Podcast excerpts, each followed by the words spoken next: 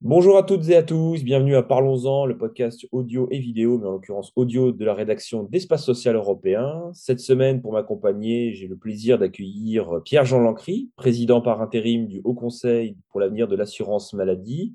Monsieur Pierre-Jean, bonjour. Bonjour, bonjour Alexandre. Merci de, nous avoir accordé euh, cet entretien, ce, podcast audio. L'objectif un petit peu de cet échange, Pierre-Jean, c'est de, recadrer, de redonner un peu une perspective à l'ensemble des travaux qui ont été menés par le Haut Conseil, notamment et principalement, parce que tout le monde ne pense qu'à ça, évidemment, depuis quelques mois, sur l'articulation entre le RORC. Beaucoup de choses ont été dites. Il est important, je pense, qu'on recadre un petit peu justement le périmètre des missions, les objectifs qui étaient fixés par le ministre, euh, comment le Haut Conseil y a répondu. On va revenir sur les différents scénarios hein, que vous nous présenterez, Pierre-Jean. Et à la fin, on parlera un petit peu des autres projets parce que le HCAM ne va pas s'arrêter là. Hein. Il y a beaucoup de choses encore euh, sur la place et de sujets euh, latents sur la question de notre, du devenir du système de santé. Mais on reviendra ça en deuxième partie d'émission. D'abord, Pierre-Jean, première question très simple pour rappeler un petit peu à nos spectateurs, à nos auditeurs, qu'est-ce que le HCAM et qui est dans le HCAM alors, le HCAM est une création depuis 2003. Euh, c'est une initiative qu'avait prise euh, le Premier ministre de l'époque, euh, Jean-Pierre Raffarin, à l'instar de ce qui, se, ce qui se passait avec le, corps, hein, le Conseil d'orientation des, retraites. dès le début, l'idée était de faire, alors moi je, présente ça comme ça, une, un, endroit, un lieu de création de consensus. C'est-à-dire que il y avait à l'époque, on, envisageait une grande réflexion et une grande réforme de l'assurance maladie. Hein. C'était d'ailleurs la loi de, 2004, 2004, et le HCAM a été fait pour, préparer un peu le, le, travail et les esprits de la manière suivante. Ça qui est intéressant de, de voir le fonctionnement. Le HCAM n'a jamais été une instance de négociation. C'est-à-dire qu'on retrouve tous les acteurs, que ce soit les, les représentants des, des, assurés sociaux, des employeurs, des régimes d'assurance maladie, le, les syndicats, les, les, les, fédérations, les représentants de l'État. Maintenant, on a des représentants des régions de France. Euh, on a, il y a eu depuis le début des, des parlementaires, euh, trois députés, trois sénateurs, le, le représentant de la haute autorité de santé, le, le directeur de la, de, de, la Sécu, le directeur de la CNSA, enfin j'en passe, on est plus de 70 aujourd'hui. Toutes les composantes en fait. Toutes les toutes composantes, les composantes toutes les composantes. Mais ce n'est pas un lieu de négociation dans le sens où il y a d'autres instances et ces mêmes acteurs qui siègent au Conseil se retrouvent pour négocier la convention médicale euh, ben, dans, euh, avec euh, l'UNCAM. Euh, ils n'ont pas besoin du HCAM pour, pour faire ce, ce type de, de, de, négociation. Donc le HCAM, c'est un lieu où on, on discute et on, on voit jusqu'où on peut aller. D'accord. Et, et, ça permet de, de bien comprendre les, les, enjeux, les positions des uns et des autres et d'avancer collectivement. Ça a toujours été que, depuis la présidence de Bertrand Fragonard. Euh, alors moi, moi, je connais bien le fonctionnement du HCAM puisque j'étais le premier secrétaire général. Donc, euh, je suis depuis 2003, à part euh, la période au, cours de laquelle j'étais directeur de, de l'ARS de Basse-Normandie, j'ai toujours siégé au HCAM. Donc, je, je, peux vous dire que le, le, le, fonctionnement est resté sur la logique de on crée du consensus, on écoute tout le monde, on discute et on avance collectivement. D'accord. Pierre-Jean, donc on comprend un peu mieux parce que c'est vrai que beaucoup de choses ont été dites et un peu tout et n'importe quoi sur qui est le HCAM et son positionnement notamment et, ses composantes. Pour revenir dans le vif du sujet, il y a donc une lettre euh, de mission qui avait été confiée par le ministre de la Santé, euh, qui avait été une mission confiée au HCAM de réfléchir à de nouvelles articulations, à une évolution de l'articulation entre le régime obligatoire, l'assurance maladie, euh, régime général et, les autres régimes, et les régimes complémentaires, les OCAM. Euh, notamment dans la foulée du Ségur de la santé. Est-ce que vous pouvez rappeler très précisément quels étaient les objectifs qui étaient fixés dans cette lettre de mission et auxquels le HCAM a dû répondre? Oui. Alors en fait, c'est pas la lettre de mission qui était à l'origine de ces travaux. Et c'est quelque chose qu'il faut bien avoir présent à l'esprit. Euh, nous avons au, HCAM, depuis quatre ans au moins, euh, commencé à réfléchir sur cette articulation AMO-AMC. Mhm. initialement, c'était un, travail en, en, chambre sur les aspects juridiques, institutionnels et juridiques. Et puis, courant 2020, on a présenté, parce que le travail se fait toujours de la manière suivante. On a le secrétariat général, avec une secrétaire, aujourd'hui c'est une secrétaire générale, un secrétaire général adjoint, un chargé de mission. Et puis on a quelques, selon les, les sujets, on a recours à des, des, conseillers scientifiques. Donc on prépare le travail pour les membres. En, on envoie le document. En séance plénière, on discute de, du, du projet de, de rapport il y a des amendements, euh, il y a des, des, des, échanges, on modifie, puis on progresse comme ça euh, par, euh, par étapes successives. Donc en 2020, euh, nous sommes arrivés fin 2020 à, la, à un accord sur, c'est bien beau cette, ce travail sur AMOMC, mais de, de quels sont les, les scénarios qu'il va falloir instruire. Et ça a été le, la définition, donc dès janvier 2021, dans un document de travail qui a été publié, de dire ben, il y a quatre scénarios euh, à privilégier. Et ces scénarios, c'est là où c'est euh, important de voir, c'est que ces scénarios, on, on a dit que c'était des scénarios, pardon, des scénarios polaires. Oui, ça veut dire mmh. polaire, ça veut dire que c'est des scénarios qui sont exclusifs les, les, les uns des autres, qui sont très contrastés, de manière à couvrir le maximum de l'étendue du champ des possibles. Alors, il y aurait pu y en avoir d'autres. Hein. Je l'ai dit clairement dans le, euh, dans, le rapport qui a été publié. On n'a pas euh, épuisé le, le, le, champ des possibles dans ces scénarios. Oui. Mais euh, ça n'empêche que ces scénarios permettaient d'avoir un, des positions euh, euh, extrêmes de, sur, euh, sur cette, cette analyse entre AMO et MC. Donc, présentation de ces scénarios, tout le monde est d'accord pour les instruire et on est là début euh, de l'année 2021. Tout à fait.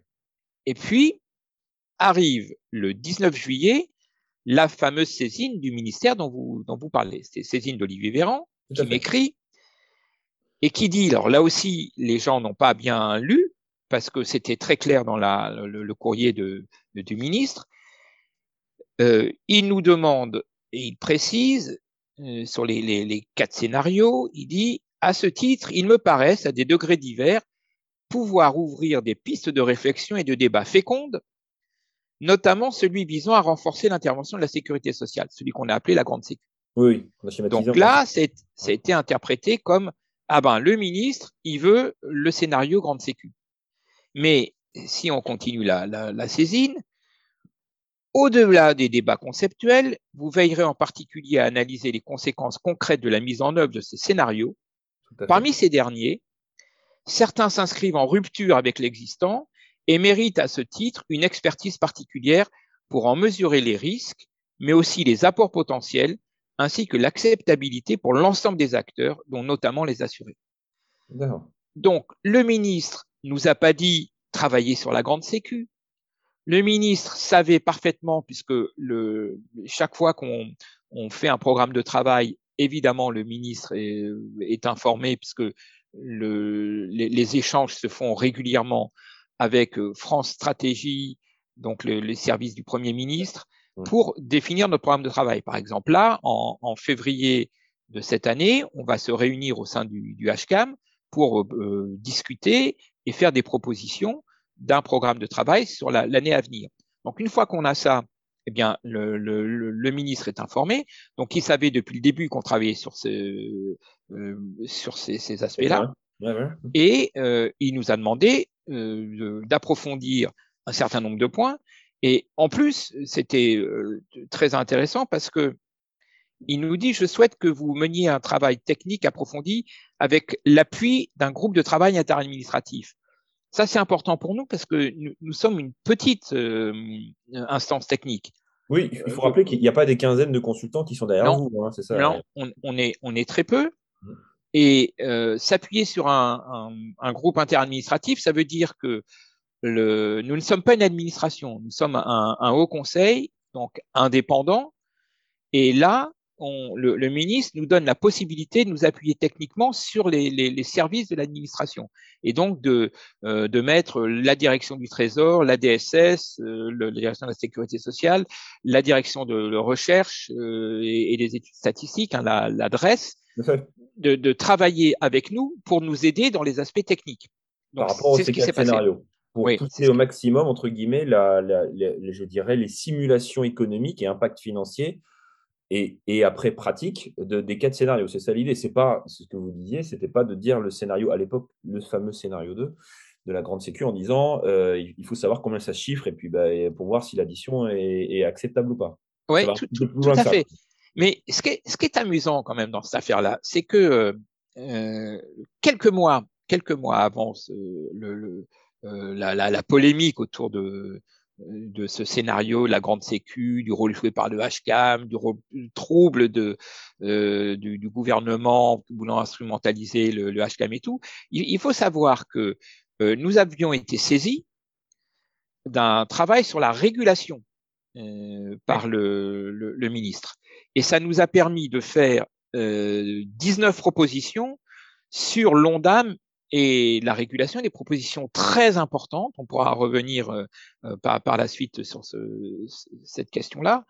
Et là, personne n'a euh, dit euh, oulala, le, le ministre saisit le HCAM pour un travail, qu'est-ce que ça veut dire? Au contraire, tout les, le, rapport a été, comme d'habitude, euh, comme on le fait régulièrement, il était approuvé par l'ensemble des membres et a mmh. donné lieu à ces propositions, dont certaines ont été reprises dans le cadre du, du PLFSS. Donc vous voyez, là, il y a eu, mais c'était à prévoir, il y a eu toute une, une émotion autour de ce, de ce travail parce que les, les, les enjeux étaient euh, euh, très importants et surtout très contrastés. Et comme vous l'avez dit, c'était des scénarios polaires. Et donc, des scénarios, des scénarios polaires. Oui, et c'est pour ça que dès le début, et je l'ai dit à chaque séance plénière du HCAM, euh, il n'y avait pas lieu de demander, enfin d'espérer avoir un consensus autour de ces scénarios. Ça, c'était, ben oui, c'était impossible. Mais en plus, le, le, la, méthode même prise pour euh, instruire ce dossier empêchait d'avoir une vision consensuelle autour de, de, de ce rapport.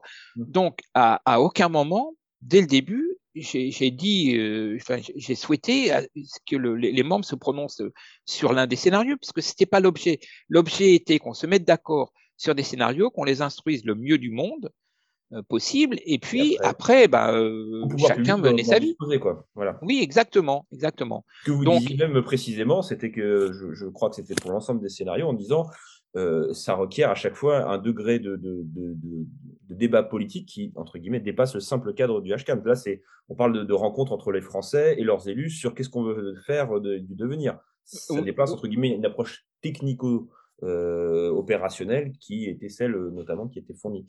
Tout à fait. Pardon, je voudrais de, sur ce point. Euh, c'est que on ne met pas euh, on n'a pas euh, eu mission, et c'est pas du tout le rôle du, du HCAM dans, dans, aucun de ses travaux, on ne sert pas une réforme clé en main. C'était pas, on n'est pas une administration, et, et c'est ce que j'ai écrit dans, et j'ai dit à plusieurs reprises, c'est que si l'un des scénarios intéresse un, un exécutif, euh, que ce soit l'exécutif actuel ou à venir, il lui appartiendra de faire instruire par ces administrations compétentes l'intégralité des, des, éléments, les conséquences en termes d'emploi, les conséquences en termes de, euh, de, de, redistribution, et, etc. Nous, on a montré quelles étaient les hypothèses et sur quelle base la, la, la structuration des liens AMO-MC pouvait se faire dans les différents scénarios. Et puis après, le, le pouvoir politique, c'est son rôle euh, se, se, sert d'un des scénarios ou même euh, fait un, un panachage de, de, plusieurs s'il a envie ou, ou, fait un cinquième scénario. On rappelle juste Pierre-Jean, peut-être pour nos, nos auditeurs, euh, les quatre scénarios. Alors, je schématise, mais vous m'en voulez pas hein, de schématiser un petit peu. On a le scénario 1 qui est, entre guillemets, l'amélioration de l'existant, avec notamment la question des tickets modérateurs qui évolueraient, la modification du seuil d'éligibilité à la complémentaire santé solidaire. Oui. Après, qui est donc le moins clivant, entre guillemets, des, quatre scénarios que ce soit polaire, le moins polaire des quatre scénarios que vous avez présentés. On a le scénario 2 qui n'est plus le scénario 2 originel, mais qui est devenu celui, en gros, d'une Annie poussée un peu plus loin, c'est-à-dire avec l'assurance complémentaire obligatoire universelle. Euh, avec, je crois que si vous me corrigez, celle d'un service d'intérêt économique général qui est institué. Le troisième, c'est celui que tout le monde a parlé, c'est d'ailleurs en gros un élargissement du, territoire de l'assurance euh, maladie, du régime général. Et le quatrième, euh, si je ne dis pas de bêtises, c'est celui du décroissement des interventions, hein, c'est ça. C'est plus, plus d'AMC et un peu moins d'AMO, c'était ça, hein, de mémoire. Oui, alors vous avez vous avez euh, très, hein. bien résumé, très bien résumé, euh, Alexandre, les, quatre scénarios. Euh, peut-être juste un mot sur pourquoi on s'est préoccupé de ce lien AMO-MC.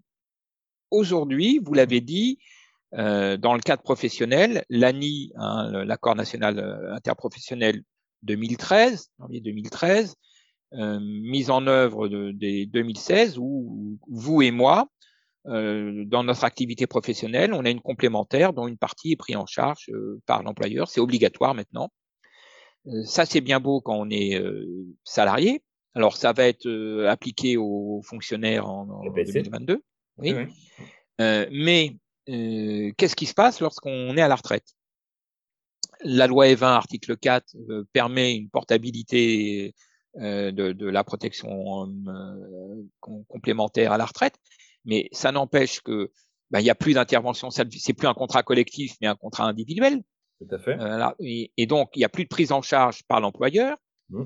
Et en plus, vous avez le, la tarification qui change, qui n'est plus une tarification euh, globale, euh, collective, comme c'est solidaire au sein du groupe, solidaire, mais qui devient individuelle et au risque oui. lié au risque. C'est-à-dire, plus vous avez un risque élevé, plus la cotisation sera élevée. Donc, ce problème-là, euh, conjugué à des problèmes de non-adhésion euh, pour 13% euh, de la population des précaires, parce qu'on dit qu'il y a 96% des gens qui ont une complémentaire, c'est vrai, c'est-à-dire qu'il n'y a que 4%, et, et j'ai entendu moi, des arguments, tout ça pour ça, il y a 4% qui n'ont pas, et on fait tout ce bins euh, pour 4%, mais oui, c'est 4% en moyenne, mais dans la population précaire, il y a 13% de gens qui n'ont pas une complémentaire. Donc ça, ça pose une question d'accès aux soins pour le, la complémentaire pour les, euh, la population. et c'est pour cette raison qu'on a dit, mais il faut améliorer le système. Alors, il y avait euh, quatre euh, scénarios. Vous avez dit, il y en a un qui est le moins clivant. Oui, c'est le scénario qui n'est pas un scénario de rupture. Les, trois scénarios, 2, 3, 4, sont des scénarios de rupture. Le premier, c'est on, améliore, on est à architecture inchangée. Ce qu'on a dit, on améliore l'existant pour euh, permettre une meilleure couverture de notamment des personnes âgées et des précaires. Et dans ce scénario, il faut savoir qu'initialement, on avait introduit le bouclier sanitaire comme une des composantes de ce scénario. Une des premières versions du rapport, oui. Oui, absolument. Euh, notamment celle que vous avez mise en, en, en ligne euh, dès, dès, le début. Dès le début, Vous avez un, un bon réseau vis-à-vis des membres du HCAM, puisque euh, il, il, était en ligne tout de suite. Mais on, a attendu qu'ils soient envoyés aux membres du HCAM quand même, je tiens à préciser. Oui, Contrairement à d'autres. Oui, euh, c'est de bonne guerre.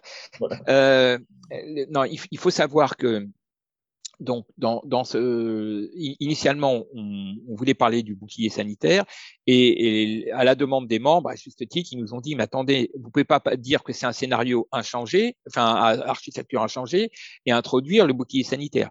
Donc, on l'a retiré du scénario 1. Ouais. Et là, les membres nous ont dit, mais non, attendez, euh, c'est utile le bouclier sanitaire, il faut en parler. Donc, on l'a mis en annexe. C'est pour ça que vous avez retrouvé dans la dernière version, dans ce qui est publié le, 14 janvier, il y a une annexe sur le bouclier sanitaire. Mais c'est vrai que c'était un scénario euh, qui est qui est pas un scénario de rupture. Les, les 2, 3, 4, c'est on change complètement le lien entre AMO et MC. Alors le 2, vous, l'avez dit, c'est euh, euh, en fait on généralise le, la complémentaire et sur la base de contrats normés euh, où vous avez euh, une complémentaire obligatoire. Ça a été, euh, certains ont dit, mais quoi, c'est donc Alsace-Moselle qui est généralisé au système français. Alors, on, on, a, on a justement en annexe, on parle de, de, Alsace-Moselle, ce régime dit MABIS, hein, il peut pas être transposable à l'ensemble du territoire pour des raisons constitutionnelles et, et autres. Mais l'idée, c'est donc d'avoir un, scénario, oui, où vous avez une, une obligation de, de, complémentaire. Et bien entendu, il faut qu'il y ait une mutualisation pour que ceux qui prennent les mauvais risques en charge puissent être, je parle des, des organismes complémentaires, puissent être mutualisés et n'aient pas tout le poids économique. De, oui, ce que je schématisais, alors j'avais écrit que c'était un peu une sorte d'Obamacare à la française. Oui, oui, oui, tout à fait. On, organise des marketplaces par les pouvoirs publics, c'est-à-dire que tout le monde doit avoir une complémentaire cadré, c'est-à-dire que les marchés sont un peu plus régulés encore. Mais par contre, euh, on veille à tout ce qui est un équilibre, comme vous dites, et pas qu'il y ait des pratiques de dumping d'un côté sur les jeunes actifs euh, bien portants pour, entre guillemets, faire payer l'équilibre euh, aux plus âgés. Voilà. Donc c'était ça, c'était un peu ça l'idée. Et, avec, avec notamment le, la CSS qui était plus utilisée qu'actuellement en termes de levier, notamment pour vis-à-vis des populations les plus précaires, hein, c'est ça? Absolument, oui. Alors, le, troisième scénario, celui dont tout le monde A, parlé, euh, qui pour nous était un scénario d'extension, enfin on l'a appelé extension de l'assurance maladie obligatoire et, il est devenu, dans, donc euh, gardons le terme, même s'il est, il est inexact. oui, exact, c'est dit la grande sécu. Alors il faut savoir que cette idée n'est pas nouvelle, hein. vous, ça a été rappelé par plusieurs observateurs, dont vous-même. Euh, il y, a, il y avait euh, un, un, premier travail qui avait été fait, une première réflexion portée par euh, Martin Hirsch et Didier Tabuteau, Sûr. Oui, c'était repris dans un programme politique du, candidat Mélenchon à l'époque.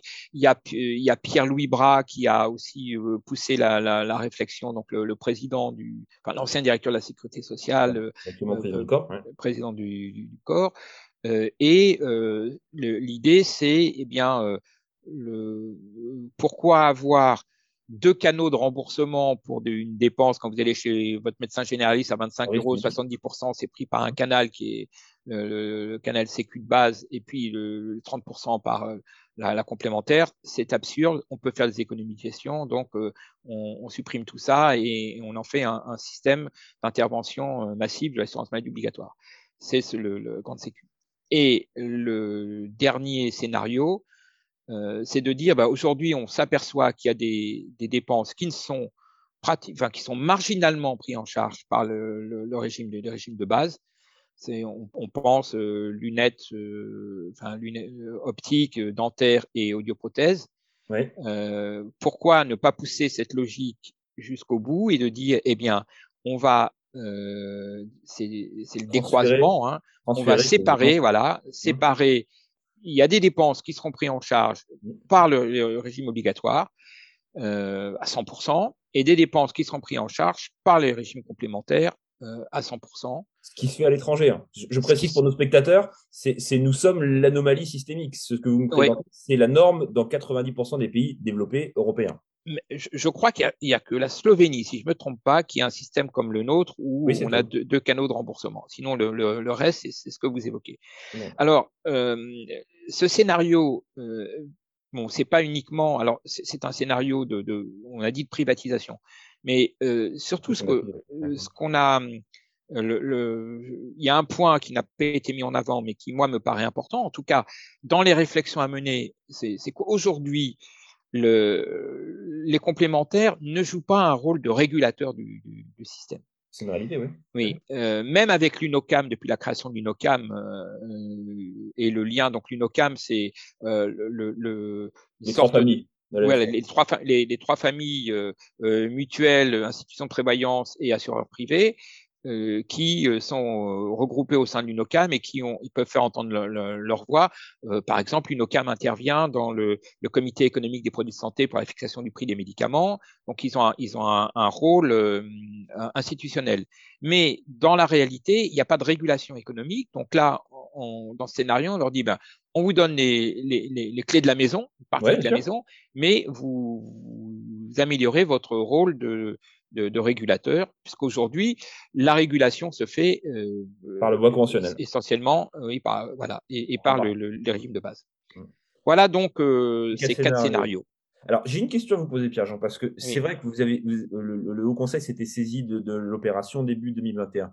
Mais il faut se rappeler un petit peu ce qu'on sort de la première phase du Covid, avec notamment le Ségur à l'été 2020, avec dans les travaux du Ségur qui ont été conséquents, hein, on ne peut pas renier ça, avec notamment une grande demande, et vous l'avez un petit peu euh, dit de manière sous-jacente sur la présentation du scénario 3, euh, du secteur hospitalier sur lequel tous les, je dirais, tous, les, tous, nos regards sont braqués en disant euh, il faut qu'on sorte de cette logique de deux guichets pour aller sur un guichet unique, ça sera vraiment pratique. En parallèle, en médecine de ville, on a la CNAM qui fait le constat que quand ils ont basculé la téléconsultation à 100%, euh, je reciterai les mots de Nicolas Orvel, c'est pour ça que ça a fonctionné, que ça a explosé, et, non pas pour des questions techniques. Donc on a ces deux, je dirais deux mouvements qui, en même temps, euh, des, forces vives de l'offre de soins qui disent, appellent à plus de simplification, plus de, logique de guichet unique. Est-ce que dans, sur les quatre scénarios que vous présentez, il n'y a pas une possibilité qui est entre guillemets un socle de base de guichet unique sans que ça remette en cause forcément la légitimité des uns par rapport aux autres?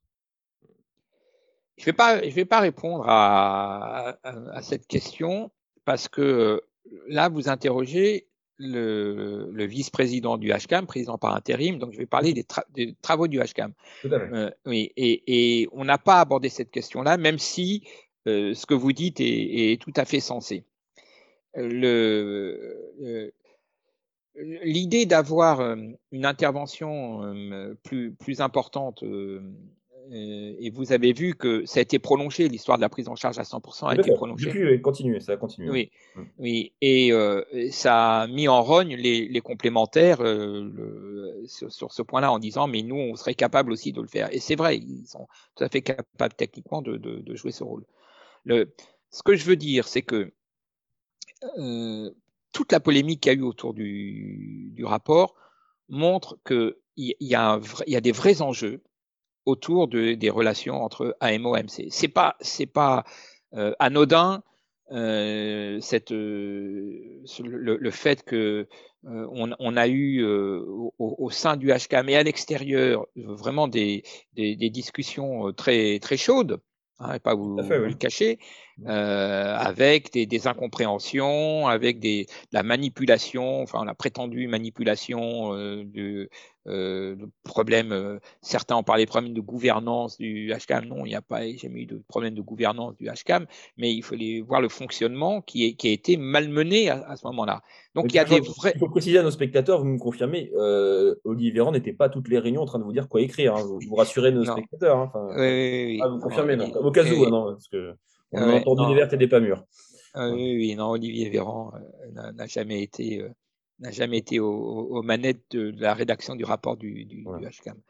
Il a d'autres choses à, faire, j'imagine. On peut, on peut, le penser en ce moment. Oui, euh, mais euh, il y, avait un, y a un vrai besoin de clarification.